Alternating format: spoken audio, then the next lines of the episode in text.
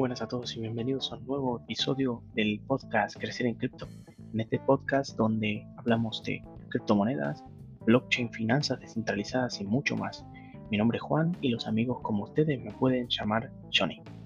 En este episodio lo que quiero hablar es de algo sencillo como cuáles son los diferentes tipos de criptomonedas. Hay miles de monedas por ahí, ya, ya lo sabemos. Entonces, ¿qué las hace diferentes? Vamos a repasar las principales categorías. Primero, redes, monedas estables, pagos, privacidad, moneda de intercambio centralizado, infraestructura, memes y gobernanza. Hay muchas subcategorías y cada moneda tiene su propia utilidad, pero por ahora nos centraremos a una visión general de todas estas. Primero vamos a ver la de las redes. Ethereum fue la primera red de blockchain. Se han creado otras redes con tarifas más bajas y velocidades de transacción más rápidas para competir con Ethereum. Estas monedas son la base de su red. En la red de Ethereum se utiliza el Ether, ETH, para comprar NFTs, comerciar con otras criptos y pagar tasas de transacción, por ejemplo. También usarías Sol en la red Solana o AVAX en la red de Avalanche, etc. Algunas monedas de red, por ejemplo, pueden ser Solana, Phantom, AVAX, Matic, etc. Vamos a la categoría de stablecoins. Las stablecoins son monedas que tienen su precio fijado a otro activo como el dólar estadounidense. Un ejemplo sencillo es USDC, que es igual a la moneda del dólar estadounidense que equivale y está con una paridad 1 a 1 con el dólar. Pensemos en las monedas estables del dólar como un dólar digital. El cripto es un mercado bastante volátil, por lo que las stablecoins generalmente para la gente significan estabilidad. Puedes usar stablecoin para ganar intereses en aplicaciones DeFi en lugar de mantener el dinero efectivo en una cuenta bancaria tradicional. Hay muchas plataformas de FI que ofrecen entre un 10 y un 20% de rendimiento anualizado y en algunos casos puede superarlo, pero obviamente con mayor rendimiento vienen más riesgos. Las stablecoins también son buenas para enviar dinero a personas de otros países en, lugar de usar giros bancarios. Algunas otras stablecoins pueden ser Tether, eh, Binance USD, etc. La categoría de pagos son monedas que ofrecen pagos rápidos con tarifas bajas, por ejemplo, Dash, Litecoin, Nano, etc.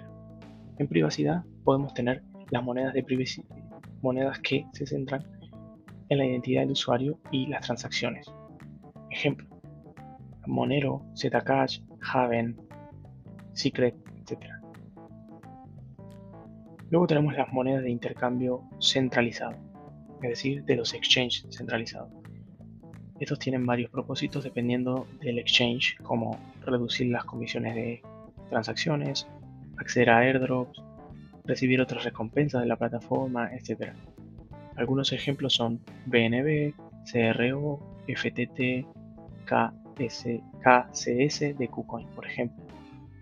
De infraestructura tenemos que son monedas que se utilizan para pagar servicios como datos, almacenamiento, almacenamiento de archivo y computación. Estas monedas de, infraestructura, por ejemplo, pueden ser Chainlink, que lo he mencionado en un video en el canal de YouTube, Filecoin, Airwave, Render, etc. Luego tenemos las monedas meme, que se aplican obviamente por sí mismas, y estas monedas se crean a partir de memes. Primero comienzan con una broma y luego se vuelven grandes, como por ejemplo Dogecoin, Shiba Inu, etc. Luego tenemos las de gobernanza, que son monedas que dan a los titulares poder de voto en un criptoproyecto. Se pueden votar cosas como cambio en la interfaz de usuario, diferentes tarifas, desarrollo del proyecto, uso de fondos de la tesorería y demás. Hay muchas subcategorías dentro de las monedas de gobernanza, por ejemplo las de DeFi, son de exchange, préstamos y, y servicios, es decir, prestar y pedir prestado, optimizar optimizadores de rendimiento y el farming, etc. Luego tenemos las de metaverso y juegos que ya su nombre lo dice por sí mismo, para los juegos, para intercambios entre este tipo de mundos. Y las monedas de gobernanza también tienen diferentes utilidades según el proyecto. Por ejemplo, Illuvium es un juego de rol de mundo abierto. Los poseedores del token ILB ganan un porcentaje de todos los ingresos del juego y pueden votar en cambios del juego. Otras monedas de gobernanza pueden ser Uni de Uniswap, CURP, CRB, AVE, etc. Por lo tanto, el mundo de las criptomonedas tiene muchas aristas, muchos eh, tipos de criptomonedas diferentes y obviamente no es tan fácil seguir el día a día de todos estos tipos de proyectos, pero por lo tanto es muy bueno intentar centrarse en una categoría que nos guste, que sepamos que podemos seguir a largo plazo y darle con todo a eso. Obviamente pueden ser más de una categoría. En mi caso me gusta mucho el DeFi y por eso me centro bastante en esa parte del mundo cripto. Pero bueno, aquí les dejo.